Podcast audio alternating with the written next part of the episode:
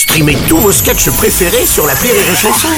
Des milliers de sketchs en streaming, sans limite, gratuitement, gratuitement sur les nombreuses radios digitales Rire et Chanson.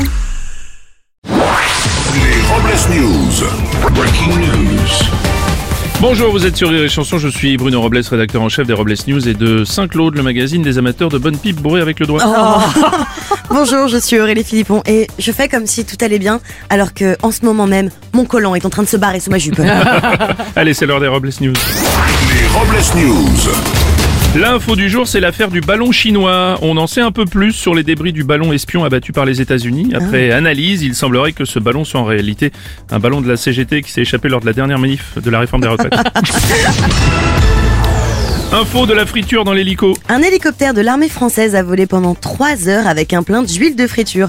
C'est une première mondiale pour ce vol réalisé avec un carburant composé à 84% d'huile de cuisson usagée. Oui, une avancée importante pour l'avenir de l'aviation civile et militaire. Cela permettra de réduire de 75% d'émissions de CO2. Ah Oui, un hélicoptère qui vole à l'huile de friture peut cependant avoir des inconvénients. C'est la raison pour laquelle l'armée a décidé de recruter et de former des ados comme pilotes, puisqu'ils ont déjà les cheveux gras.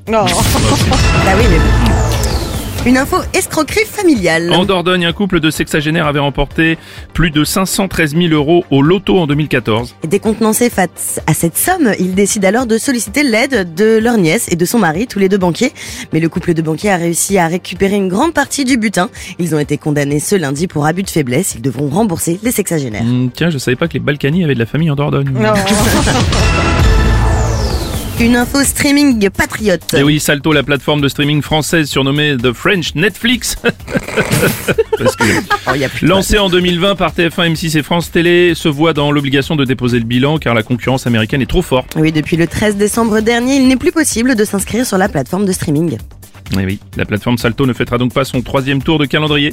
La plateforme Salto en liquidation ne pourra même pas fêter ses trois ans d'existence. Eh oui. Ah Oui, décidément, c'est bien français. Hein. Dès qu'il s'agit d'attaquer le troisième tour, il n'y a plus personne. Toute ma vie, j'aurai un manque de chat Mais quand ça veut pas, ça Toute veut pas. ma vie. Je.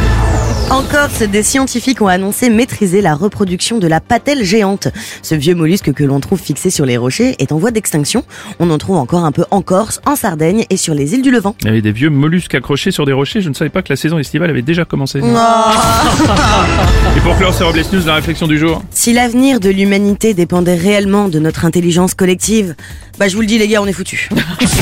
Merci d'avoir suivi les Robles News et n'oubliez pas, Rire et chanson. deux points. Désinformez-vous Les Robles News.